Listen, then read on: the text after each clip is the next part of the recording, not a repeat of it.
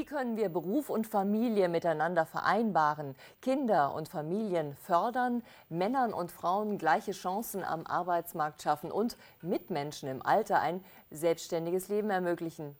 Diese Fragen beschäftigen den Ausschuss für Familie, Senioren, Frauen und Jugend im Deutschen Bundestag. Alle Gesetzentwürfe, Anträge und EU-Vorlagen zu diesen Bereichen berät der Ausschuss federführend oder mitberatend. Vor dem Hintergrund, dass die Gesellschaft immer älter wird, zugleich aber Kinder fehlen, steht dabei nicht nur die Familienpolitik vor großen Herausforderungen.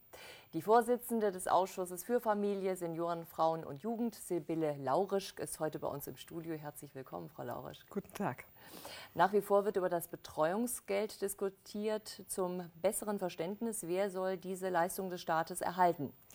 All die, die eine äh, staatliche Kinderbetreuung nicht in Anspruch nehmen, zumindest in den ganz jungen Jahren ihrer Kinder, also wenn sie äh, noch nicht Kindergartenkinder sind und insofern eben die Familie die Betreuung zu Hause übernehmen soll. Das ist der Gedanke dabei. Mhm. Also die Rede ist eben von einer Anerkennung der Erziehungsleistung zu Hause. Genau. Nun ist aber der Beschluss dazu noch nicht gefasst. Was spricht für oder gegen das Betreuungsgeld? Also es gibt verschiedene Überlegungen. Äh, dafür spricht sicherlich, dass jeder, der eine staatliche Leistung bekommen kann, die sicherlich auch gerne nimmt. Äh, wir müssen allerdings mit Steuergeldern sorgfältig umgehen und haben auch nicht allzu viel in der Kasse. Wir haben einfach einen Haushalt auch sorgfältig zu beraten. Und dann eben auch die Frage, ob wir zuständig sind. Da bin ich kritisch. Ich habe da keinen Hehl draus gemacht. Ich glaube, dass da eigentlich die Länder zuständig sind. Ein Land, nämlich Thüringen, hat das äh, Betreuungsgeld ja auch eingeführt. Also andere Bundesländer wären durchaus auch berechtigt, das zu tun, meiner Ansicht nach. Dafür braucht es gar nicht den Bund. Deutschland ist weltweit das einzige Land, in dem es seit Jahrzehnten eine niedrige Geburtenrate gibt. Elterngeld und Kindergeld äh, sollen eigentlich Instrumente für eine familienfördernde Politik sein, für eine familienfreundliche Politik. Ähm, die Frage ist nun, wie wird dieses Problem im Ausschuss bewertet? Also im Ausschuss sehen wir die Problematik, aber wir können es nicht schlagartig ändern. Das ist meiner Ansicht nach auch gar nicht nur mit Geld zu beeinflussen. Es ist eine strukturelle Frage, wie Deutschland mit Kindern umgeht. Und äh, wir haben, äh, glaube ich, äh, in dieser Legislatur durchaus daran gearbeitet, ein kinderfreundliches Land zu gestalten. Beispiel Kinderlärm ist kein störender Lärm mehr, das muss mal gesagt werden. Aber in Deutschland war das nicht so selbstverständlich, bis wir es geändert haben. Äh, wir wollen mehr Kinderbetreuungsmöglichkeiten. Das ist ein ganz wichtiges Signal für die Familien. Zurzeit in den Ländern unterschiedlich umgesetzt. Wir haben unsere Hausaufgaben gemacht. Und das weiß der Ausschuss und da sind wir eigentlich auch durchaus einer Meinung, dass diese Richtung die richtige ist. Aber was meiner Ansicht nach auch noch mehr bearbeitet werden muss, ist die Integration. Ich würde mir wünschen, dass es in meinem Ausschuss ressortiert. Ist bisher reine Innenpolitik und das ist meiner Ansicht nach zu wenig. Viele Frauen möchten Kinder und Job verbinden, aber noch immer sind die Frauen in den Führungsetagen der Unternehmen rar. Nun soll die Frauenquote Abhilfe schaffen. Wie steht denn der Familienausschuss zu diesem Thema? Wir haben uns da noch nicht abschließend positioniert. Es ist jetzt ein Antrag eingebracht, den wir beraten werden. Ich nehme an, dass da noch weitere Anträge kommen. Und es ist ja auch vom Bundesrat jetzt bereits ein Antrag zu diesem Thema auf den Tisch gelegt worden. Also wir werden in dieser Frage uns sicherlich befassen. Und da gibt es schon unterschiedliche Auffassungen, je nach Fraktion. Äh, ich persönlich äh, halte äh, die Frauenquote als Signal einfach für, für hilfreich. Nicht als die Lösung aller Probleme, aber als ein Signal, dass wir mehr Frauen auch in den Führungsetagen brauchen. Wir wollen weg in einer gleichberechtigten Gesellschaft vom reinen Männerbild, reine Männervorstände und Aufsichtsräte, wie wir es immer noch gewohnt sind. Ich glaube, es gibt viele gut qualifizierte Frauen in Deutschland, die auch zeigen können, was sie an Ausbildung mitbringen und entsprechend äh, glaube ich, ist dieses Quotenthema mehr eine Frage des Signals. Und fraglich ist auch, ob es sich um eine feste Quote oder vielleicht um eine Flexi-Quote handelt. Es ist vieles möglich. Ich sehe schon allein, dass die Diskussion darum, äh, das Thema äh, sensibilisiert fürs Thema. Und das halte ich für eine ganz gute Entwicklung. Ich hoffe, dass wir da weitermachen und auch das Thema weiter ernst nehmen denn wir haben den Auftrag aus dem Grundgesetz. Kürzlich gab es eine öffentliche Anhörung zum Gleichstellungsbericht der Bundesregierung. Der Titel des Berichtes lautet Neue Wege, gleiche Chancen. Wo liegen denn die neuen Herausforderungen in der Gleichstellungspolitik? Ja, es ist eben äh, mehr Frauen in Führungsverantwortung bringen. Das ist ein ganz klares Thema, was äh, in Deutschland mangelt. Äh, andere Länder sind da weiter. Übrigens auch in Schwellenländern wird das Thema durchaus begriffen, dass Frauen in der Verantwortung dann auch das Land voranbringen. Und wir wollen Deutschland ja zukunftsfähig halten. Weiteres Thema ist die, gleich, äh, ist die Kinderbetreuungssituation. Auch da müssen wir mehr machen. Und ich habe es gerade schon gesagt, wir sind da auf dem Weg. Es ist meiner Ansicht nach mehr eine Frage der Zeit. Äh, insgesamt war die, der Bericht im Ausschuss ausgesprochen ähm, eine kluge, anspruchsvolle Debatte und äh, das wollen wir dann eben auch in den Bundestag tragen. Interessant fand ich die Aussage im Bericht, der Weg zur echten Chancengleichheit zwischen Frauen und Männern sei noch weit, steht darin. Ja, äh, und äh, wenn man die Berichterstatterinnen sieht, dann wird es gerade auch an dieser Fragestellung gleiche Bezahlung von Frauen und Männern. Frauen haben immer noch eine geringere Einkommenssituation. Das hängt auch zum Teil mit Teilzeitarbeit zusammen. Aber Frauen gehen dann eben auch in berufliche Wege, die sie nicht wirklich voranbringen. Äh, Debatte ähm, ist zum Beispiel jetzt auch heute ganz aktuell, äh, hatten wir es ja im Bundestag, die Minijob-Debatte. Auch da kann man durchaus äh, unterschiedlicher Auffassung sein. Wir sind, im, wir sind im Ausschuss da kritisch. Der demografische Wandel führt ja zu einer immer älter werdenden Gesellschaft und der Ausschuss ist auch äh, für hm. die Senioren äh, zuständig. Welches Gewicht hätte dann das Thema Senioren im Vergleich zu den anderen Themen im Ausschuss? Also es ist immer äh, so eine Frage, wer als Berichterstatter sich dann eben auch besonders zuständig fühlt. Mal sind es mehr die Seniorenpolitiker, die dann im Vordergrund stehen, mal mehr die Gleichstellungspolitiker, Politikerinnen. Äh, aber die Seniorenpolitik hat ein starkes Gewicht, einfach weil das in einer alternden Gesellschaft auch ein wichtiges Thema ist. Wie leben Menschen in höherem Alter in unserer Gesellschaft? Und gerade der äh, sechste Altenbericht hat ja die Fragestellung aufgegriffen, neue Altersbilder. Äh, da ist äh, eben auch die Vorstellung, ähm, dass man als alter Mensch dann irgendwie nicht mehr in der Gesellschaft äh, dabei ist. Die ist zu revidieren und das verstehen Senioren ja mittlerweile auch so. Sie sind aktiv, sie sind nicht auf dem alten Teil. All diese alther, althergebrachten Begriffe ändern wir.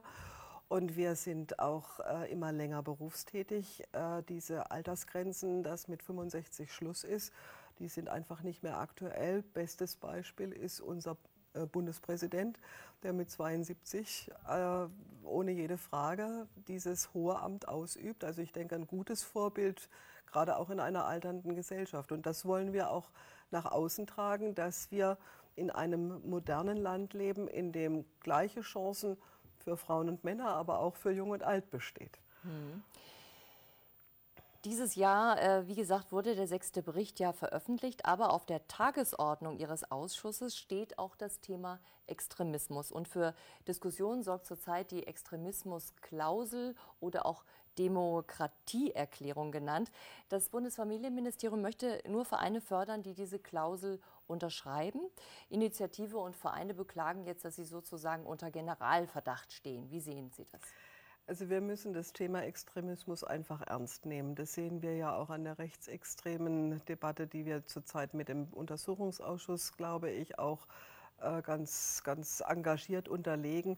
Da ist äh, gerade der Rechtsextremismus, glaube ich, äh, doch sehr unterschätzt worden und äh, das müssen wir ernst nehmen.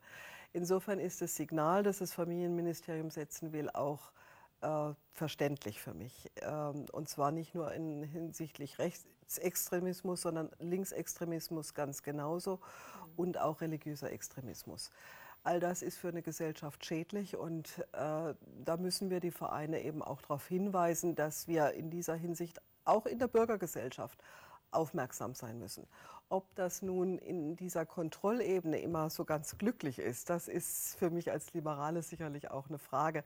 Aber ich glaube, nachdem wir in der Vergangenheit eher unsensibel waren, ähm, ist es doch ein Signal, dass äh, alle, die sich in einer Vereinsstruktur bewegen, auch durchaus sehen müssen, dass politische Fragestellungen da stattfinden.